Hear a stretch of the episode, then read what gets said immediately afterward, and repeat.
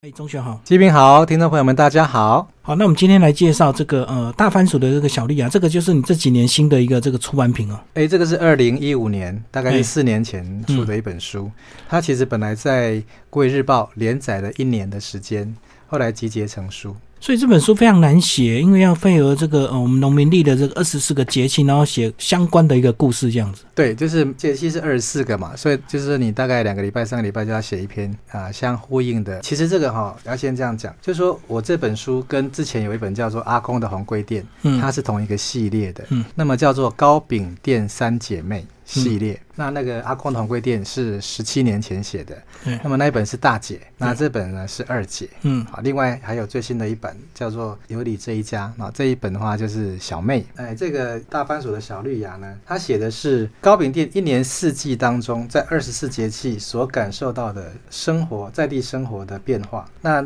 之前那个阿公的红龟店呢，是讲一个小店，一个阿公在那边经营知足常乐的经营的一个小店的故事啊，所以是不一样。这个是在讲一整年的糕饼店的故事。所以这里面配合的这些文章，大部分也是你以个人的经验为出发点的，对吧？对，就是我小时候的对于生活上的观察哈、而且是在地文化的观察。比如说第一章就讲到哦，那个我们的蔡奇亚啊，好有味道的蔡奇亚，嗯，就是用嗅觉来写我们的蔡奇亚。你在蔡奇亚可以闻到各种不同的味道，香的、臭的、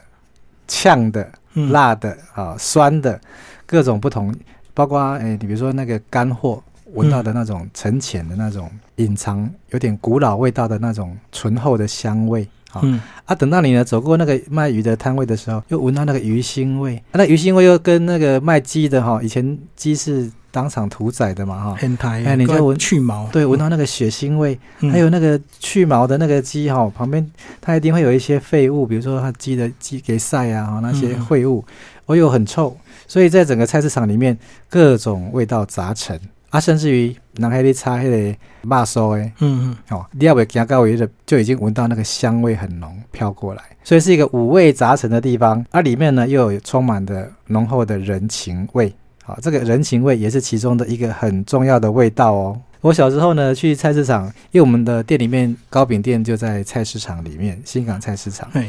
所以我妈妈会带着我去附近买菜的时候啊，那个卖菜的他们卖鱼啊、卖虾的，他就会跟啊，这个小孩现在怎么样？比如说我那个嘴唇破皮，火气大，对，火气大，就有人呢、哦看到了啊，给你给你来，我叫我盐哈，抽盐就给我塞了一把盐在我的嘴唇哦，他说这样就会好哈。嗯。可是这个一下一塞下去，哇，好痛哦，就在那边哭啊、然后看到我会流鼻血啊，就我妈就说啊，要等下常常在流鼻血啊，就有那个卖虾子的就说，来来来，这这个小虾子哈、这种虾子生吃哈、可以止血，不知道真的假的，就 这次他给我生吃。黑吃，蜜啊，哎。哇，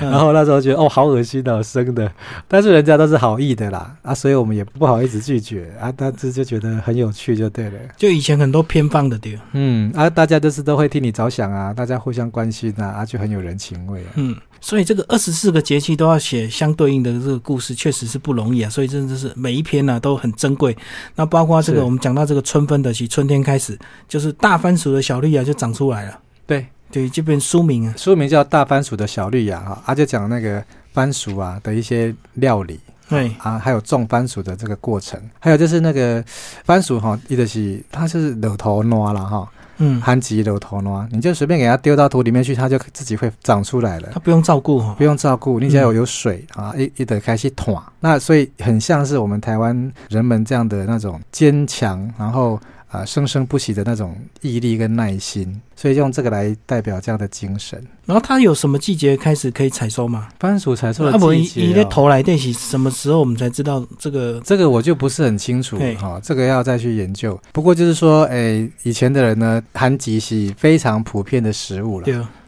我还记我那公益炸工，他妈妈就是那个我那做哈，去给别人洗衫哈，洗了一天得到的那个呃、嗯。薪水就是两颗韩吉，当做这个薪水的当做薪水，嗯。对，是呃日薪 能聊韩吉，嘿。那已经算不错了。好，咱节气来到清明，咱来介绍你这篇这个清明就扫墓的故事。诶，较早扫墓真正会传出多物件呢。哦，就这哦，所以阮糕饼店哈，都是你这家的祭品啊，这些呃，但是你说它是礼品也是啊。如果说是让小朋友满月啦、周岁啦，哈，他要给小朋友的那个昂古贵祝福，嗯那个是礼品。可是到了这种清明时节，要祭拜祖先，它又是一种祭品。所以每到清明节之前，我们家就非常非常的忙碌，因为客人来买不会只买一个昂古贵，哎，一买都买贵州哎，对啊，一周的是十二个月。如果那一年有啊闰年的话，就有十三个月。嗯所以他一次昂古贵买十三个，昂圆啊买十三个，嗯卡拉买十三个，花贵买十三个。嗯，所以我们家是赚很多钱，可是呢很忙很忙。那个哦，那腮胡弄过来可以啊，加上我们自己家人都要帮忙做，嗯早上五点就开始做，对啊，做到大概七点吃个早餐，十分钟二十分钟休息一下，继续做这个中到十一点休息一下啊，吃个中中餐。继续做，做到晚上休息一下，吃个晚餐，继续再做宵夜，做到半夜两点才结束。哦，做龟缸哎，做几缸啊，这贵啊缸，对，嗯然后客人都在外面排队啊，那他们就是这拿去当就是要去扫墓要用的那些祭品。嗯嗯，而且以前扫墓，因为大家都土葬，所以还要带镰刀去除草，对对对，哦，亲爱的小朋友可能觉得听起来呃很陌生了哈。对啊，我们小时候是这样子，哇，大概四十年前吧，就是那个坟墓哈，还真的还要去找才能够找到祖先的，坟墓，因为杂草都已经一整年都长得乱对长得七八糟，很高。嗯，而且以前的那个啊、呃算是有点类似乱葬岗，你知道吗？对对对好，虽然讲一些是公墓，但是以前都没有规划，也没有规定说给你划分区域啊，谁要葬什么地方，要照顺序都没有，所以你只要去那边，就是有人要家呃家属过世，然后呢那个托工啊，还有那个塞工他们哈、找到位置的话，就可以帮你处理，把它埋进去，嗯，所以都要去记记在什么。它在什么位置？这样哪个墓的旁边？啊？对，可是哈、你想，你一年才去一次哈、对啊对啊一定会忘记嘛。嗯，所以都是一开始就是开始找 那那里啊啊走了哈，还得帮你对开始找，找到以后，搞不好就花了半个小时一个小时，而且就是不确定的话，就是一个一个蒙白的名字要看的。而且你会跨过人家的坟墓哦。对啊对啊对啊，因为直接踩嘛哎，踩嗯踩过去，踩过去这样。有啊，以前我也有这样的印象。然后这个嗯到了路口就有很多这个帮你除草的工人在那边打零工，对吧？因为那个草不好除，所以一般人都是请他们除比较快。你可能你可能看笑脸，我一准备哦，然后给你除草，嗯我都要准备一堆镰刀，然后那个去，然后带着那个桂状啊，然后就去找，找到就开始割草这样子。啊，该修啦。以前以前都是说要，现在是说尽量不要烧嘛哈，怕会引起那个空气污染森林大火跟空气污染。那以前没有这样的概念观念，就是割完的草就是把它烧烧一烧了，然后上面还要去压金子嘛，然后还对对对啊，那对桂状。嗯嗯，贵状啊。不过哈，我们家我们家现在，呃，后来那个墓园都重新规划了啦，哈有那个公墓，啊，新的公墓啊。后来呢，我们家有就是弄了一个家族的墓就对了，哦，把全部的各地哈，还有呃我们同宗族的，就把它牵在一起，然后里面还有排位置的哦，还有哦分阶层排位置，那是一个大墓园。那么我现在去扫墓的心情跟以前不太一样，嗯。小时候去扫墓真的就好像去冒险去啊，呃对冒险，然后去 嗯那个叫做踏青，对 因为清明那时候刚好春天嘛。爱龟缸哎，哎，踏青出去玩，去郊游一样哈。那后来我看到我阿公哈，怪奇怪，我阿公为什么扫墓的时候会哭啊哈？我那时候不太懂。后来呢，我听我爸爸说，因为我的那个阿祖哈，女的那个阿祖杂波祖，她是一个盲人，嗯啊，非常的穷苦啦，哈啊，以前就是都帮人家洗衣服，然后赚的钱非常少，就是含辛茹苦的把我阿公养大，啊，因为看不见呐、哈，然后就很可怜，常被欺负，所以我阿公一想到他在扫墓的时候，哈，就会想到他就就会掉眼泪。那、那时候我没办法体会这样的心情，嗯结果后来几年之后呢，阿公也过世了，啊，又过了十年后，爸爸也过世了，嗯我就可以体会到思念亲人的那样的心情了。那后来又看到说，我们这个新的墓园哦，我里面有分阶，就是一层一层的哈、那个台阶，然后呢还画了一个位置图，给每个人一个位置，就是你将来要站在 那什么位置。先帮你画预留，对对对，都帮你排好了哈、以后才不会吵架哈，好就排好位置。那时候我很惊讶，我说哦，原来我有一天是会死掉的。我在想到说，呃，我们跟死亡好像这么的接近呢，只是我们平常很忙碌，没有去想到这个问题。那没错，我们有一天都会死掉，所以我们活着的时候，是不是应该要更认真的过好每一天。嗯，更积极做每一天的事情啊，因为有时候意外来了，搞不好根本不用到这个几十年后，可能明天对就突然来对对，。下一秒钟都不晓得，刚刚突然地震，地震 还好那地震很小。嗯是啊，接下来我们讲到这个新港啊，那一定是这个大甲妈祖这个到新港这个绕境，一定要稍微介绍一下的。这个大甲妈祖每年会到新港去绕境进香，在我小时候他是到北港去绕境进香啊，后来才改到新港。啊，但是他去北港进香也会经过我们新港，嗯。在回程的时候，嗯所以我小时候念国小，非常期待就是这一天的到来，因为这一天的时候学校会放假，呃，因为学校要腾出教室空间呢？对，给这些香客们来住嗯。有多少香客呢？有十万个香客哦，他们都是徒步进香走路来的，哎。然后我们会准备哈，就是很热情好客嘛，乡下人都是很热情好客。像刚刚那个季明讲说，以前有奉茶啊，我们不止奉茶，我们会准备好吃的东西，让这些香客们呢，当做是我们的呃好朋友这样子招待他们，就放在路边，只要他们经过。都可以随便的拿取来吃，都是自由使用的地方。对，到现在还是这个样子。嗯嗯，现在就是说，在每次大甲妈祖到新港绕境之前，啊、就是每条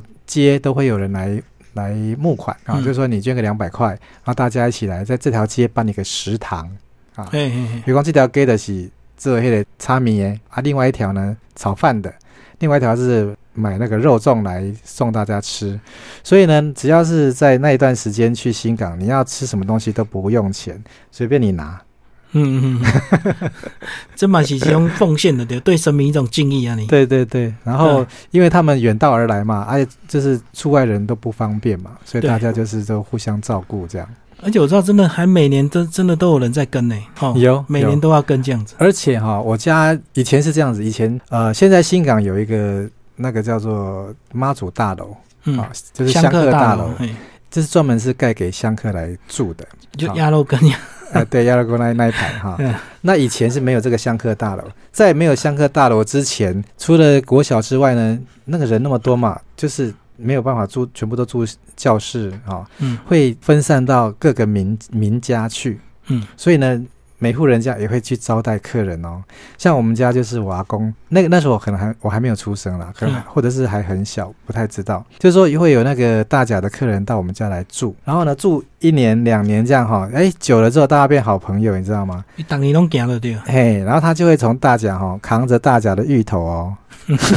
上力。然后还去，你看那个是一百公里哦，这样扛着到新港来送给我们。嗯然后呢，就是感谢我们让他招待他食宿啊，哈，就是免费招待他食宿，他就感谢。嗯，那我们家有两个那个奖牌，现在已经很少看到这样的奖牌，就是呃，大概是两本书这么的宽，嗯嗯，然后高大概是三十公分，然后里面就是有一些呃写着友谊永志，嘿。啊然后这个什么感恩的一些话这样子，对啊，就是那些进香客送给我们的奖牌。那个奖牌很特别，它里面还有小灯泡可以插电，嗯嗯，然后当夜灯这样，很好玩。奖牌结合夜灯的一个功能的点。对对对对对嗯嗯，嘿，类似现在的奖状奖牌啦，啊，他们嗯。是以前哈就搞刚刚这个就多，看起来很特别。嗯。还有动物园的，好，那这个还有个节气呢，就是叫处暑。阿兰达介绍这是的，迄阵夏天的时阵要。对，处暑哈就是闽南话叫做处暑了哈。啊，这个节气哈都会有那个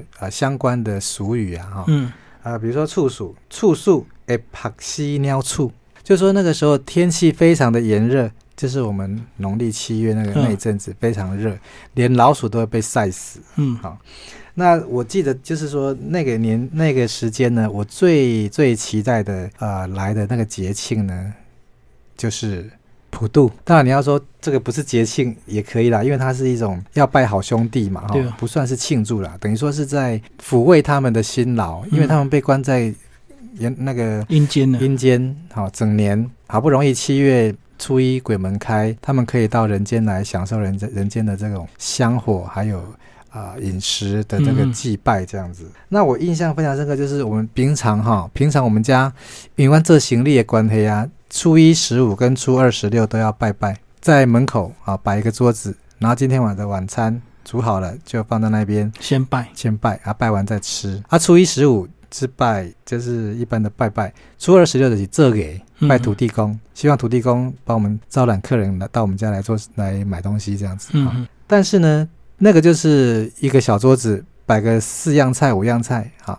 可是呢，到了普渡那一天，农历七月十五，嚯，那都不是小桌子啊，嗯那是新兵的，啊，可以搬另外一个的啊，啊，两个大桌子上面就摆满各种祭品、罐头啦，哈，还有煮的菜啦，啊，嗯各有迄、个诶汽水啦，哈，上面只要你想到的、想得到的可以吃的啊，饼干呐、糖果，嗯全部都给它摆上去，非常的丰澎湃。啊，那一天也是我们家生意非常好的时候，之前啊，就是那一天之前，因为大家都要买去买中原回去拜拜普渡，哎，对，所以你看现在那个大卖场到了中原普渡前哦，也都生意都非常好。啊，那时候没有大卖场，我们那种类似便利商店的这种糕饼店，哇，就生意超好，嗯，嗯嗯要五六个人一起顾店哦，平常大概两个人顾店。哦，就是大家都抢着要买东西回去普渡拜拜的，嗯对对，啊，其中有一种祭品叫做色饼。嗯啊，也有叫做焦阿饼，那个它是做的像呃麻雀大小的一种饼干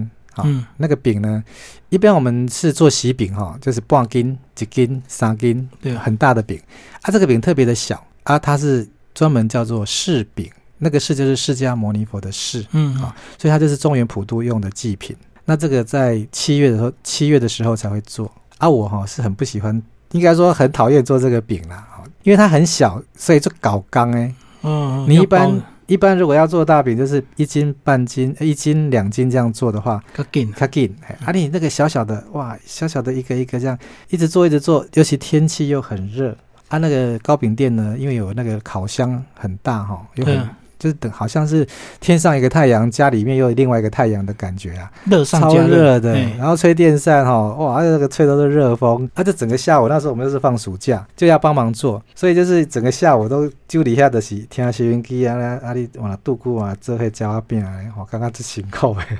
对，而且夏天又特别容易想睡觉啊，你哎呀，啊又感觉快要中暑了。嗯。嗯嗯，好，最后请那个钟璇来帮我们总结这本书，好不好？大番薯的小绿啊，台湾阅历的故事啊，你，这本书它是从呃春天开始讲的哈，嗯然后就是把一年四季糕饼店的一个家里面的一个小朋友，他在这一年四季四季当中所看到的这个乡土的邻居，这个村子的人，他们嗯一整年当中啊、发生了什么样的生活上的变化，把它记载下来。那因为我们家是糕饼店，好，所以有关于民俗节庆的各种礼节习俗用到的祭品，客人都会到我们家来买。所以经过我的观察，就把这些全部都写成这么这样的一本书。好，谢谢我们作者郑中玄为大家介绍这个大番薯的小绿啊，台湾阅历的故事，然后呃，联经出版社出版，谢谢。谢谢大家。